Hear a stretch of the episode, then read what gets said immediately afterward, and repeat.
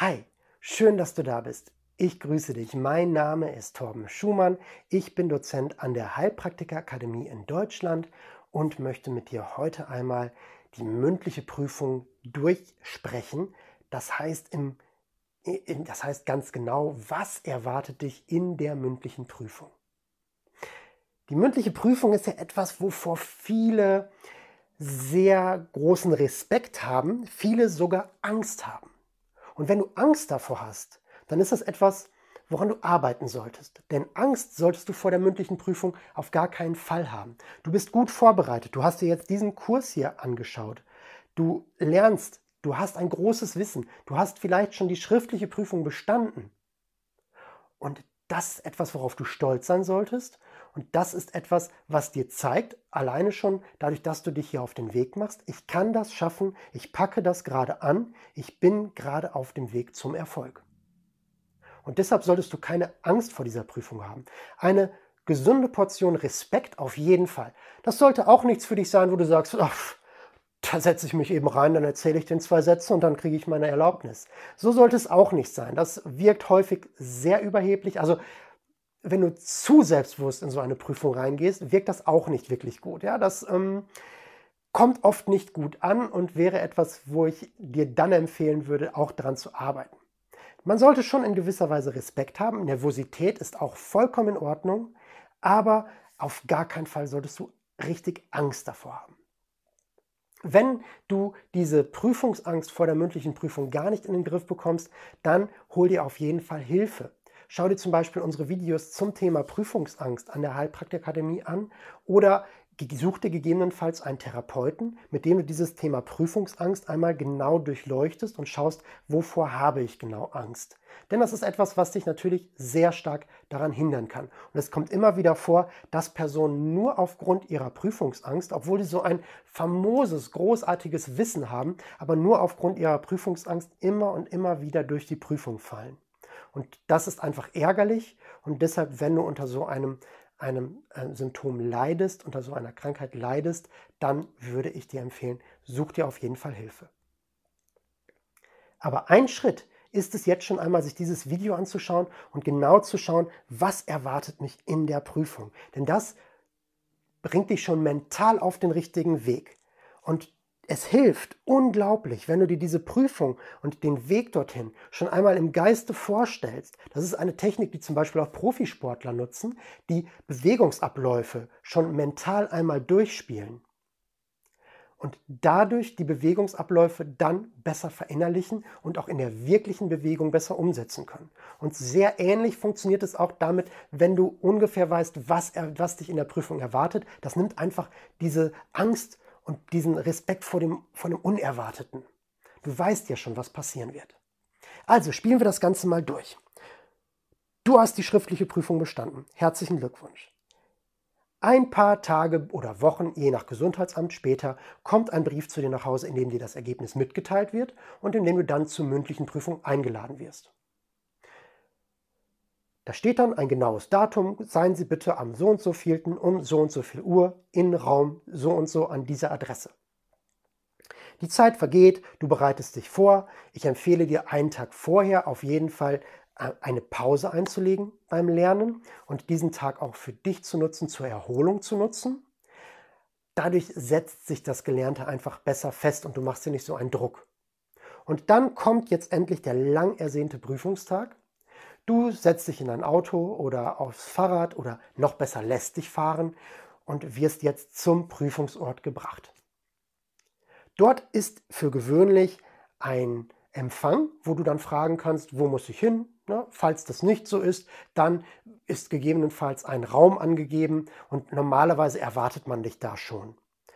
Oder es gibt schon ein Wartezimmer dort, wo du dich hineinsetzen kannst. Auch hier, ich empfehle dir, fahr auch vorher schon einmal hin und mach dich mit den Räumlichkeiten vertraut. Das kann je nach Gesundheitsamt eine andere Räumlichkeit sein als der Ort, an dem du deine Prüfung geschrieben hast. Manchmal ist das ein Büro, manchmal ist das ein Sitzungszimmer, manchmal ist das Schulraum, manchmal ist das eine Sporthalle. Da gibt es ganz, ganz unterschiedliche Räumlichkeiten, wo eben hier die mündliche Prüfung abgehalten wird. Und deshalb fahr einfach mal vorbei, schau dir das mal an. Das nimmt einfach schon mal Druck raus, weil du dich nicht hier an die neue Umgebung sofort gewöhnen musst, sondern du warst ja schon einmal hier und kannst dich jetzt daran dann besser anpassen.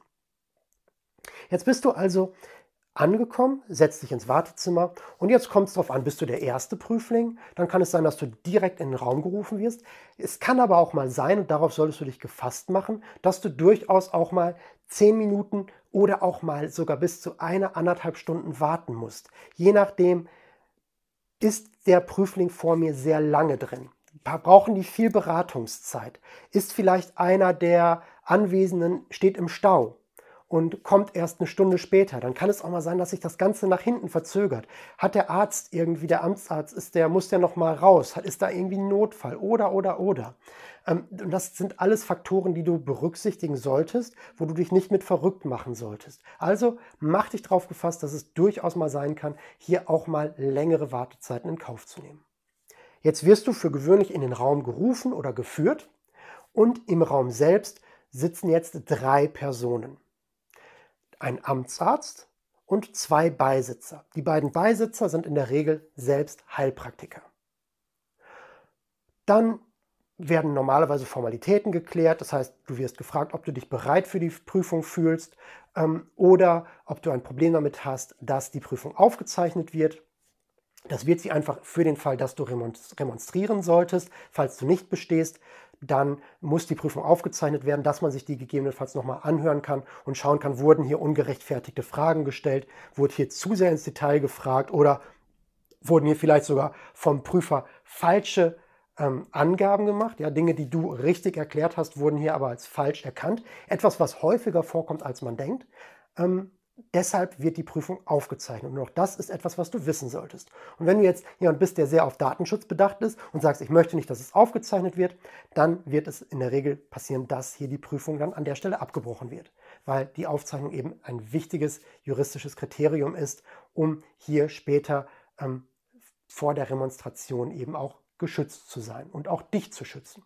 Also die Prüfung wird aufgezeichnet.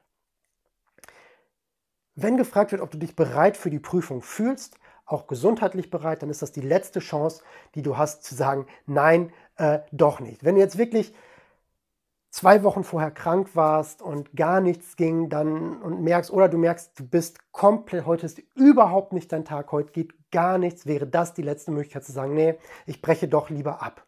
Aber das würde ich dir natürlich nicht empfehlen, weil natürlich die Prüfung in dem Moment als nicht bestanden gewertet ist. Ja, aber es ist immer noch eine Möglichkeit zu sagen, bevor ich jetzt hier total Mist erzähle und hier einen total schlechten Eindruck mache, dann sage ich lieber, tut mir leid, ich fühle mich heute wirklich nicht gut ähm, und dann kann man die Prüfung auch da noch abbrechen. Was würde, was passiert nach den Formalitäten? Jetzt gibt es verschiedene Abläufe, das liegt immer am Gesundheitsamt. Die einen fragen gerne mal die falsch beantworteten Fragen aus der schriftlichen Prüfung ab oder einige beginnen sofort mit einem Fall.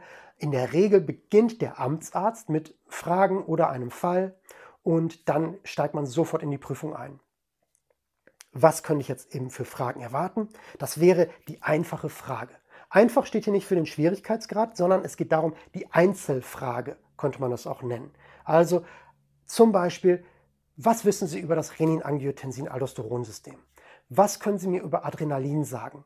Oder welche Wirkung haben Schmerzmittel auf den Körper? Oder ähm, wie entsteht ein Diabetes mellitus oder was ist der Pathomechanismus eines Diabetes mellitus? Solche Fragen, und da ist wirklich die gesamte Bandbreite. Das ist auch das, wo die meisten eben diesen Respekt vorhaben, weil jetzt hier nicht passives Wissen abgefragt wird, wie in der schriftlichen Prüfung. Du bekommst hier keine Lösungsansätze, nicht wie, ähm, was ist die Patho, was der Pathomechanismus von Diabetes mellitus? A, bla bla bla, B, bla bla bla, C, bla bla bla. Suchen Sie sich bitte eins aus. Nein, sondern du musst jetzt hier referieren. Du musst diese Frage jetzt aktiv beantworten aus deinem Gedächtnis. Aber hab da keine Angst vor. Du bist hier nicht alleine. Du solltest die Prüfung nicht so sehr als Prüfungssituation wahrnehmen, sondern eher als Gespräch zwischen Kollegen. Und so ist es auch sehr, sehr oft, ich sage mal, in 90 Prozent der Fälle wird diese Situation auch so gehandhabt. Das heißt, du sitzt dort in der Prüfung, vor dir sind die Prüfer und es ist gar nicht so sehr ein los jetzt, sagen Sie das und ich will hier die komplette Antwort wissen, sondern es ist häufig mehr ein Gespräch, was sich entwickelt. Und da wird auch sehr gerne mal geholfen. Da wird dann auch sehr gerne mal gesagt, ja, passen Sie auf, ähm, ja, das war noch nicht so ganz richtig was fällt Ihnen denn da noch ein? Oder wenn du mal einen Hänger hast, wird in der Regel auch wirklich geholfen. Das zeigen Prüfungsprotokolle und Gespräche mit ehemaligen Prüflingen immer wieder, dass hier auch gerne aktiv von Seiten der Prüfer geholfen wird, wenn hier mal ein Hänger drin ist. Die geben dir natürlich nicht die Lösung vor, das ist ganz klar. Aber die sagen schon, na, hier, das ist ein bisschen schwammig, überlegen Sie doch noch mal, da war doch auch irgendwas mit der Leber. Zum Beispiel, ja, wenn, wenn da etwas ist. Sowas wird gerne mal als Hilfe angeboten. Die einfache Frage also, was kann ich noch erwarten? Was dich noch erwarten kann, ist die Königsdisziplin, der Fall. Dass dir also hier ein Fall gestellt wird und dann kann eine Fallfrage kommen wie, ja, Sie sitzen in Ihrer Praxis und es klingelt und äh, ein Patient sitzt vor Ihnen, 35 Jahre alter Mann, der ständig müde ist und abgeschlagen ist. Oder der ständig über Rückenschmerzen klagt oder dem ist heute, äh, der ist heute gestolpert und hat jetzt so Kopfschmerzen und wollte mal eben vorbeikommen oder er hat Bauchschmerzen oder der ähm, ist total außer Atem. Da ist jetzt wirklich, da kann aus den Vollen geschöpft werden. Und jetzt geht es darum, nicht immer sofort, zack, jetzt habe ich die Lösung. Es geht nicht darum, so schnell wie möglich hier die Verdachtsdiagnose oder vielleicht die Beweisdiagnose rauszuballern, sondern es geht vielmehr darum, hier eine gut strukturierte Anamnese zu präsentieren. Natürlich auch eine zügige Anamnese. Es geht auch nicht darum, jetzt hier zwei Stunden lang Fragen zu stellen, die überhaupt nicht zielführend sind. Wenn der Patient kommt mit Bauchschmerzen und man fängt erstmal an, ah ja, ich fange mal beim Kopf an. Klar kann das Ursachen kann das eine Ursache sein. Aber wenn der Patient mit Bauchschmerzen kommt, ist es typisch, sich erst einmal den Bauch anzuschauen und erst einmal zu überlegen im Bereich Gastrointestinaltrakt, was könnte denn hier sein. Und erst wenn das nicht zielführend ist, erst wenn das ohne pathologischen Befund ist, dann weiter zu überlegen, welches Organsystem könnte noch Bauchschmerzen verursachen. Aber das meine ich eben damit, eine Struktur sollte erkennbar sein und das Ganze sollte auch zielführend sein. Also nicht einfach nur ähm, Anamneseschema auswendig lernen. Es gibt so Anamnese, Anamneseschemata, von denen ich gar kein Freund bin, wo genau jede einzelne Frage aufgeschrieben ist. Und dann lernt man das auswendig. Aber du kannst nicht jeden Fall gleich angehen. Das funktioniert einfach nicht. Es gibt kein Schema, wo ich zehn Fragen stelle und dann habe ich sofort meine Diagnose egal was ist. Ich brauche nur diese fünf oder zehn Fragen und dann habe ich direkt meine Diagnose. Sowas existiert nicht. Ein Fall entwickelt sich häufig organisch. Das kann sich auch manchmal verändern. In der, Im Fall selber kann das auch manchmal sein, dass man einen Verdacht hat und auf einmal mh, hm, schwenkt es doch in eine ganz andere Richtung um. Ja, und sowas ist immer eher wie ein Spiel. Und so solltest du es auch sehen. Nutze es wirklich wie eine Art Ratespiel. Und das macht richtig Spaß. Und das ist das, was wir hier auch als Hauptdisziplin im Kurs üben werden.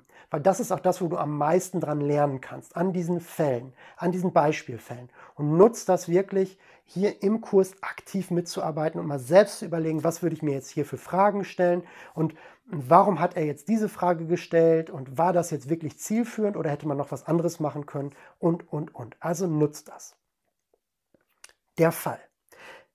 Als dritte Möglichkeit ist etwas, was auch sehr, sehr gerne gemacht wird, und zwar ein praktischer Teil. Das wird nicht in allen Gesundheitsämtern gemacht und das kommt auch immer auf die Räumlichkeiten an. Es gibt Gesundheitsämter, die sind sehr gut ausgestattet. Da bist du schon in einer, vielleicht sogar in einer Arztpraxis selber. Und da kann alles gemacht werden. Das heißt, da kann es wirklich vorkommen, dass sich der Amtsarzt oder ein Beisitzer auf die Liege legt oder da liegt irgendwie eine Puppe oder ähnliches und du sollst jetzt einmal eine körperliche Untersuchung des Abdomens hier vormachen oder du sollst mal eine Injektion ansetzen bis kurz vor Einstich oder du sollst mal einen Notfall nachspielen und, und, und, und, und. Da kann auch aus den Vollen geschöpft werden. Deshalb ist das etwas, was du auch üben solltest, praktisch üben solltest. Das ist was, was in diesem Kurs hier nur theoretisch vermittelt werden kann. Aber diese Theorie alleine reicht nicht. Es bringt dir nichts zu wissen, wie ein Notfall in der Theorie durchgeführt wird, wenn du nie einen Patienten oder einen, einen Betroffenen in die stabile Seitenlage gelegt hast oder nie einen, eine, ähm, einen Zugang gelegt hast. Oder wenn du nie mal einen neurologischen Status erhoben hast, mal praktisch das wirklich gemacht hast oder mal eine Lunge auskultiert hast oder ein Herz auskultiert hast. Wenn du, da das, wenn du das in der Prüfung das erste Mal machst, dann garantiere ich dir, merken das auch die Prüfer, es sei denn, du bist ein sehr guter Schauspieler. Und wenn die Prüfer merken, da sind irgendwie Unsicherheiten, das macht er jetzt gerade, ich habe das Gefühl, das macht er gerade zum ersten Mal, dann werden sie dir in der Regel nicht die Heilpraktikererlaubnis geben, weil das zeigt, dass hier Unsicherheiten sind und das ist etwas, was du natürlich vor den Patienten, was vor den Patienten ja nicht wirklich angebracht ist.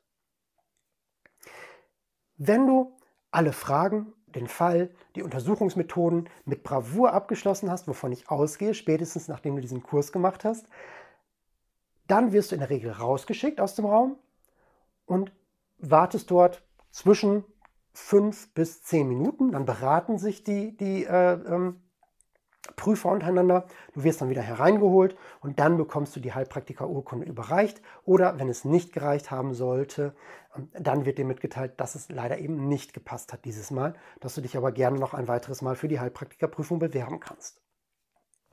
Und jetzt schließ einmal deine Augen und stell dir einmal vor, was für ein großartiges Gefühl das ist, wenn du diese Urkunde in den Händen hältst oder wenn der Amtsarzt vor dir steht und sagt, herzlichen Glückwunsch, Sie haben bestanden. Was für ein geiles Gefühl, oder? Und nutzt das. Mach das mal immer wieder nach dem Lernen. Wenn du dich auf die Prüfung vorbereitest, einfach nach dem Lernen mal zurücklehnen, die Augen schließen und stell dir vor, wie großartig es ist, wenn du jetzt die Urkunde in deiner Hand hältst und du jetzt wenn du möchtest, am nächsten Tag deine Praxis eröffnen kannst. Wie faszinierend und wie großartig ist das? Und das ist auch etwas, was dir Motivation geben sollte. Ja, das ist etwas, was du praktizieren solltest, was du täglich mindestens einmal machen solltest. Stell dich hin, wenn du morgens aufstehst. Stell dich hin, mach dich groß und sag dir, ich werde ein guter Heilpraktiker, ich werde diese Prüfung mit Bravour bestehen und es wird ein geiles Gefühl, wenn ich diese Prüfung, wenn ich diese Urkunde in den Händen halte. In diesem Sinne, wir sehen uns bei den nächsten Videos in diesem Kurs. Ich freue mich riesig, dass du dabei bist. Bis gleich.